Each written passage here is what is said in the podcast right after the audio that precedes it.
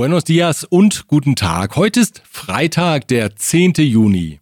Mein Name ist Björn Liska und dies ist Ihr Mexiko-Podcast. Herzlich willkommen. Mexikos Präsident Andrés Manuel López Obrador hat erwartungsgemäß nicht am Treffen der amerikanischen Regierungschefs in Los Angeles teilgenommen. Er hielt bis zuletzt an seiner Position fest, seine Anwesenheit mit der Einladung der autoritären Machthaber aus Venezuela, Nicaragua und Kuba zu verknüpfen. Und so musste der Gipfel ohne Guacamole auskommen, wie der US-amerikanische Comedian Jimmy Kimmel anmerkte. The president of Mexico is not coming. Uh, he decided to, to, skip it in solidarity with the leaders of Cuba, Venezuela, and Nicaragua who are not invited because democracy isn't really their thing. But not having Mexico here is a huge blow because they were supposed to bring the guacamole. So. Nein, im Ernst. López Obrador wusste natürlich recht gut, dass Joe Biden die drei Machthaber schon aus innenpolitischen Gründen nicht auf die Gästeliste setzen konnte. Dennoch hat López Obrador das Treffen mutwillig boykottiert und durch das sture Beharren auf das Thema Gästeliste andere, weitaus wichtigere Themen in den Hintergrund geschoben, Migration, Kriminalitätsbekämpfung, Umwelt und Gesundheit etwa, all dies war im Vorfeld kein Thema in der öffentlichen Wahrnehmung. Und auch beim Auftritt von Außenminister Ebrard bei dem Treffen ging es hauptsächlich um die Nichteinladung, Deswegen nehme Mexiko auch nur unter Protest teil, was immer das auch heißen soll. Joe Biden zeigte sich unbeirrt und unterstrich bei der Eröffnung des Treffens die Verpflichtung der Organisation der amerikanischen Staaten, die Demokratie zu fördern und zu verteidigen. Democracy is a hallmark of our region. Our inter-American democratic charter, which grew out of the third summit of the Americas captures our unique commitment to democracy as a region. It affirms the right of people throughout the Americas to democracy and our obligation as governments to promote and defend democracy. Biden sagte, es gehe nicht mehr darum, was die USA für die Region tue, sondern was man zusammen erreichen könne als Partner auf Augenhöhe. And no longer is this a question of what will we do what will the United States do for the Americas? The question is what we can accomplish by working together as true partners with diverse capabilities but equal and mutual respect, recognizing both our individual sovereignty and our shared responsibilities. Zudem kündigte er ein Wirtschaftspaket an, das die Märkte in der Region so ankurbeln soll, wie man es auf dem heimischen US-Markt bereits getan habe. We're calling it America's Partnership for Economic Prosperity. And it's grounded on the same core values that my administration is bringing to our own strong economic recovery. Besonders hob er dabei die erneuerbaren Energien und die Nachhaltigkeit hervor, zwei Themen, die für Mexikos Präsident bekanntlich keinen hohen Stellenwert haben. The American partnership will tackle the climate crisis head on with the same mentality we're bringing to the work in the United States. When I hear climate, I think jobs. Good paying, high quality jobs will help speed our transition to a green economy of the future and unleash sustainable growth. Man wird sehen, was von den schönen Worten bleibt. Mit Mexiko als Partner und Vermittler in Richtung Zentral- und Südamerika wäre es für Joe Biden jedenfalls einfacher, die Vorhaben umzusetzen. Mit Mexiko als Bremser wird es kompliziert. Diese Ausgabe erreicht sie mit der Unterstützung der folgenden Unternehmen. Rödel und Partner. Ihre maßgeschneiderte Wirtschaftskanzlei. ICUNet Group. Wir beraten, trainieren und begleiten Ihr Unternehmen und Ihre Assignees interkulturell weltweit. German Center Mexiko. Büros, Beratung und Netzwerke unter einem Dach. Ascens Blue. Ihr deutschsprachiger Personalrecruiter in Mexiko. Von wo besser Isiera. Ihre Anwaltskanzlei mit einem spezialisierten German Desk.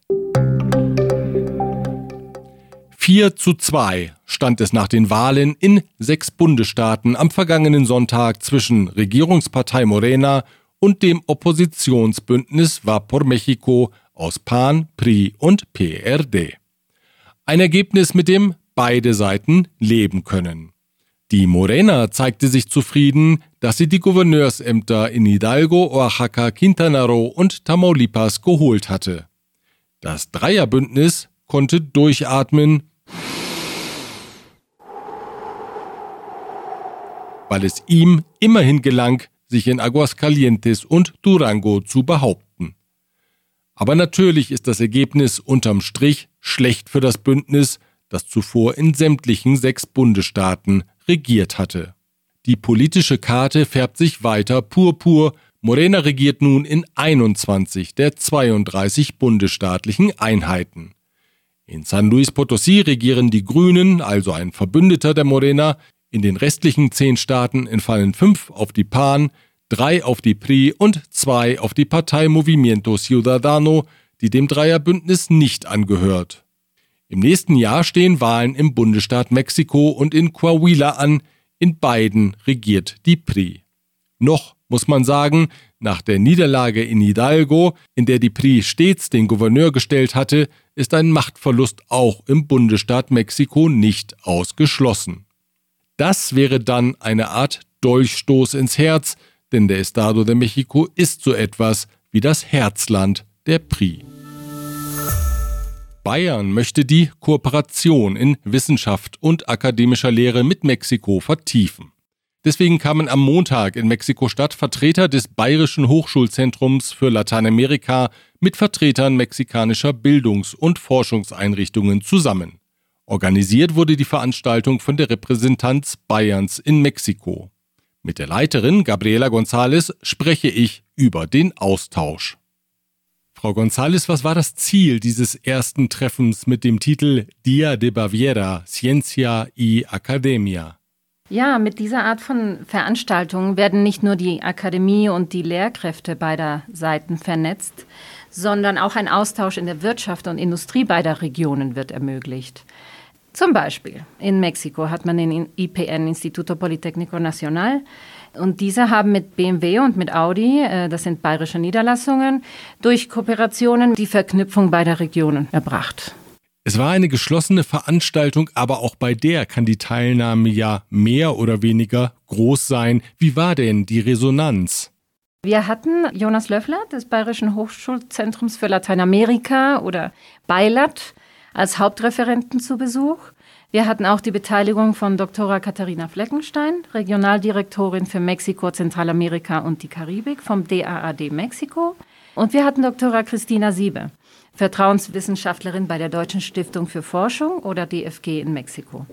Die UNAM war groß vertreten, Instituto Politécnico Nacional, vom CONACIT und von CONALEP jeweils ein Vertreter dabei und von verschiedenen privaten Universitäten in Mexiko. Gibt es denn jenseits von diesem Austausch auf Führungsebene auch für mexikanische Studenten und Wissenschaftler eine Möglichkeit, sich über das Angebot in Bayern zu informieren? Im November dieses Jahres werden wir zusammen mit dem Beilat bei der Messe Europros Grados in Mexiko-Stadt und in Monterrey teilnehmen. Und alle sind herzlich willkommen und wenden Sie sich bitte für Fragen zu dieser Veranstaltung an uns. Soweit die Einladung von Gabriela González. Sie ist Repräsentantin des Freistaates Bayern in Mexiko. Wir haben für Sie Links zu dem Thema auf unserer Homepage eingestellt, zur Repräsentanz ebenso wie zum Bayerischen Hochschulzentrum für Lateinamerika. Die Links finden Sie auf mexikopodcast.info. Der Juni ist der Pride-Monat für die LGBT-Gemeinschaft, also für lesbische, schwule, bisexuelle und Transpersonen, um nur einige zu nennen. Das Thema wird auch in der Politik und der Arbeitswelt immer wichtiger. In der Politik, da kann man das Thema geschickt und sensibel ansprechen oder man macht es so wie der Bürgermeister der chiapanekischen Kleinstadt Ocosocuautla, Javier Massa. Der nämlich warf in dieser Woche Feminismus und sexuelle Präferenzen in einen Topf und sagte dann Folgendes. Por ejemplo, ahorita todo el feminismo o este, el hecho de la, de la sexualidad si somos lesbianas, gay, trans, o sea, todas esas cosas que pues hacen ver que pueden ser normales, pero no lo son. Und selbst in der Kleinstadt in Chiapas sorgte das für Kritik, auf die der Bürgermeister wenig später kleinlaut reagierte. Reitero mis disculpas para todos aquellos y todas aquellas que pude haber ofendido con mis comentarios y tengan la plena seguridad de que este ayuntamiento es y será siempre incluyente para todos los sectores de la sociedad. Tengan la plena seguridad? Naja, ich weiß nicht. So ein paar Zweifel haben sich da bei mir eingeschlichen, Herr Bürgermeister. Auch in der Arbeitswelt ist der Abbau und die Vermeidung von Diskriminierung ein immer wichtigeres Thema. Die AHK Mexiko, bekannt als Camexa, informiert darüber in diesem Monat ganz besonders unter dem Motto Diversität und Inklusion. Im vergangenen Jahr hatte die Kammer eine Charta für Diversität und Inklusion verabschiedet, die Mitgliedsunternehmen unterzeichnen können. Damit müssen sie die Instrumente zur Vermeidung von Diskriminierung nachprüfbar in ihrem Binnenleben verankern. Wie viele Unternehmen haben sich bisher der Charta angeschlossen? Das habe ich Indira Miranda gefragt. Sie ist Leiterin der Mitgliederabteilung und auch zuständig für Diversität und Inklusion bei der Kammer. Bislang haben 19 Mitgliederunternehmen die Charta unterzeichnet und sich verpflichtet, die Praktiken umzusetzen und zu verbessern. Es besteht zweifellos ein großes Interesse, äh, zusammenzuarbeiten und gemeinsame Strategien zu entwickeln, die es ihnen ermöglicht, immer vielfältigere, gerechtere und integrativere Räume zu schaffen. Also 19 Mitgliedsunternehmen haben die Charta bereits unterzeichnet. Da ist sicher noch Luft nach oben. Schauen Sie doch mal auf die Seite Diversität und Inklusion auf der Camexa Homepage. Dort finden Sie weitere Informationen. Wir verlinken dorthin von mexikopodcast.info. Und so habe ich Indira Miranda gefragt, wie informiert die Kammer weiter zu diesem Thema? Ja, in diesem Monat findet ein Webinar mit dem Titel LGBT, de donde venimos y hacia donde vamos statt. Später planen wir Workshops zu den Themen Geschlecht, sexuelle Vielfalt und Behinderung. Weitere Informationen zu der Veranstaltung am 29. Juni sowie die Übersicht über alle Veranstaltungen der Kammer finden Sie auf der Camexa Webseite. Auch dorthin verlinken wir von mexikopodcast.info aus. Mexiko mit K natürlich, bitte nicht vergessen. In Puebla wurde der Politiker Javier López Zavala festgenommen. Er soll den Mord an seiner ehemaligen Partnerin Cecilia Monzon in Auftrag gegeben haben. Die Anwältin war, wie berichtet, am 21. Mai in ihrem Auto erschossen worden. López Zavala war eine Zeit lang mit ihr liiert gewesen. Aus der Beziehung ging der heute vierjährige gemeinsame Sohn hervor. Cecilia Monzon hatte wiederholt gegen López Zavala geklagt, weil der seiner Unterhaltspflicht nicht nachgekommen sei. Das Verfahren thematisierte die Anwältin auch auf ihren sozialen Kanälen und sprach anderen Frauen Mut zu, juristisch gegen Männer vorzugehen, die ihren Pflichten nicht nachkommen. Festgenommen wurde auch der ehemalige Sekretär des PRI-Politikers sowie sein Neffe. Sie sollen in die Tat verwickelt sein. Auf der Flucht ist der mutmaßliche Auftragsmörder, der die tödlichen Schüsse abgab. En primer lugar, agradecerle a Eloy Cavazos que ayer me haya brindado su actuación, es decir, los dos toros de su mejor actuación en México, cuatro orejas y un rabo. Muchas gracias, Matador. Toros y Deportes con Murrieta. Wenn Sie die Stimme erkannt haben, dann haben Sie schon ein paar Jährchen Mexiko-Erfahrung. Jacobo Sabludowski war das, ein bekannter Journalist und Nachrichtensprecher, und der bedankte sich 1998 in seiner letzten Sendung dafür, dass ein Torero ihm in der Plaza Mexico zwei Stiere gewidmet hatte, dann übergab er an den Robin Murrieta, der für Stierkampf und andere Sportarten zuständig war. Heute ist so etwas undenkbar und es wäre sogar unmöglich, denn die Stierkampfarena in Mexiko-Stadt ist derzeit auf richterlichen Beschluss hin geschlossen. Die Richter müssen klären, ob der Stierkampf ein schützenswertes Kulturgut ist oder ob das Tierwohl vorgeht. In der Verfassung von Mexiko-Stadt wird Tieren explizit ein Status als fühlende Wesen bescheinigt, deren Misshandlung unter Strafe steht. Diese Ausgabe erreicht sie auch mit der Unterstützung der folgenden Unternehmen. Global Mobility Partners, Ihr Spezialist für Umzüge von und nach Deutschland. Store KM, die Online-Plattform für Elektrokomponenten und Werkzeuge nach VDE-Vorschrift. Evonik, ein weltweit führendes Unternehmen der Spezialchemie. Kernliebers, der globale Technologieführer für hochkomplexe Teile und Baugruppen mit den Schwerpunkten Federn und Standsteile.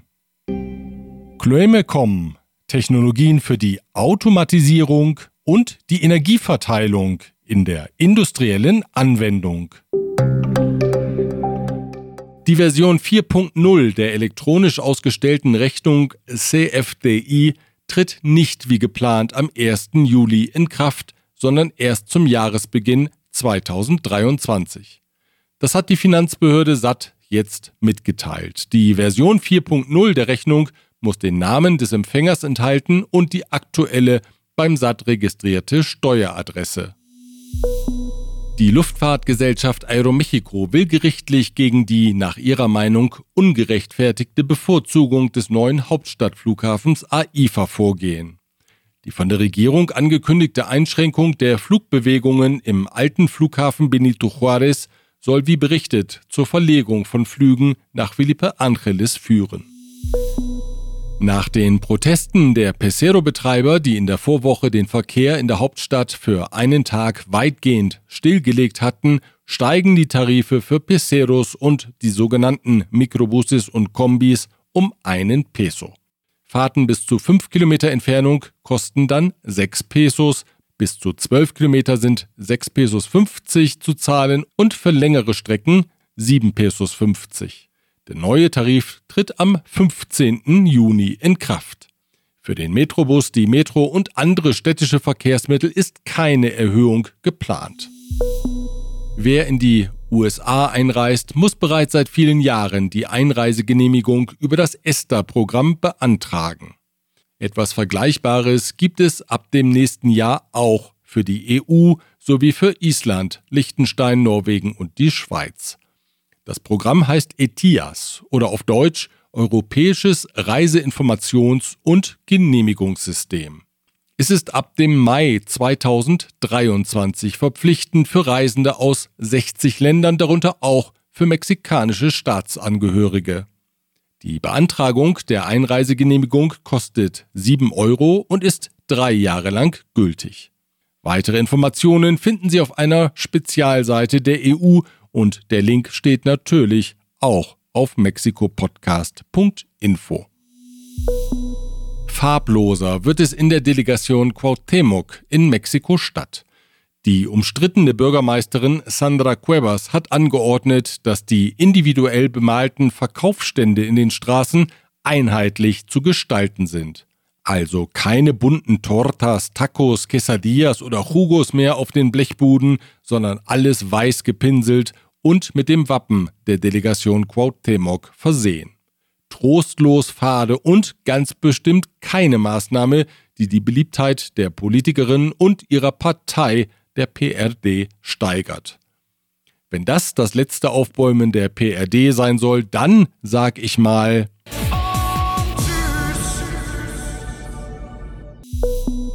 Das war ein Schreckmoment mit keinem guten Ausgang in Cuernavaca. Bei der Einweihung einer neuen Hängebrücke in der Barranca de Amanalco im Zentrum der Stadt waren offenbar zu viele Menschen auf der Brücke unterwegs, als diese plötzlich nachgab und die Personen hinabstürzten.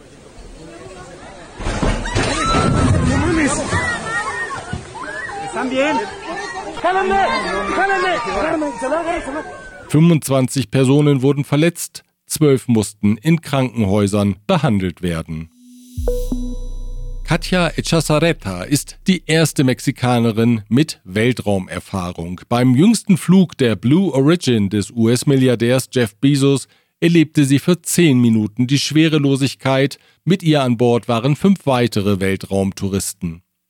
Die in Guadalajara geborene Echazareta lebt in den USA, wo sie studiert und in den sozialen Netzwerken über Themen aus der Wissenschaft informiert. Finanziert hatte ihren Flug die Stiftung Space for Humanity. Kurz vor dem Flug sagte die 26-Jährige, ihre Erfahrung solle anderen jungen Menschen Mut geben, an sich zu glauben. Mi deseo es que veas esta misión, creas en ti y sepas que puedes ser el próximo. Erfolgreich ist Ana Galindo als Trainerin der U17 Fußballmannschaft der Männer gestartet. 2 zu 0 gewann Mexikos Auswahl gegen Uruguay. Die 42-Jährige ist die erste Frau in Mexiko, die ein Männerteam trainiert und auch weltweit dürfte es das nicht oft geben. Allerdings ist sie nur eine Übergangslösung, bis nämlich Raúl Chabran frei wird, der aktuell die U21 trainiert. Aber vielleicht sind die Ergebnisse unter Ana Galindo ja so gut, dass kein Mensch mehr auf den Gedanken kommt, einen Mann zu holen. Demnächst stehen Spiele gegen Tschechien und Japan auf dem Kalender. Wir drücken die Daumen. In der vergangenen Woche hatte ich von der Glorieta La Palma in Mexiko-Stadt berichtet, auf der nun ein Ahuehuete-Baum steht. Und was soll ich Ihnen sagen, es gab schon den ersten Unfall. Der Fahrer eines Autos verlor auf der Reforma die Kontrolle über sein Fahrzeug und geriet auf die Glorieta, die Verkehrsinsel also inmitten des Kreisels. Das Auto kam aber kurz vor dem Stamm zum Stillstand. 100 Jahre stand die alte Palme recht ungerührt auf der Glorietta, aber Ahuehuete-Bäume scheinen Autos magisch anzuziehen. Damit atme auch ich tief durch. Das war die Ausgabe 23 im Jahr 22. Nein, halt, einen Termintipp habe ich noch für Sie. Am nächsten Donnerstag, den 16. Juni, veranstaltet WMP Advisors in Puebla ein Treffen in der Reihe Directors Best Practice. Die deutschsprachigen Führungskräfte besuchen diesmal die Unternehmen Schuler und Quality Products. Los geht's um 14 Uhr in den Räumlichkeiten von Schuler in Amosok. Weitere Informationen und den Anmeldelink finden Sie auf mexikopodcast.info. So, das war es jetzt aber wirklich für heute. Kommen Sie gut ins Wochenende. Ich freue mich auf Sie am nächsten Freitag, wenn Sie mögen. Bis dahin.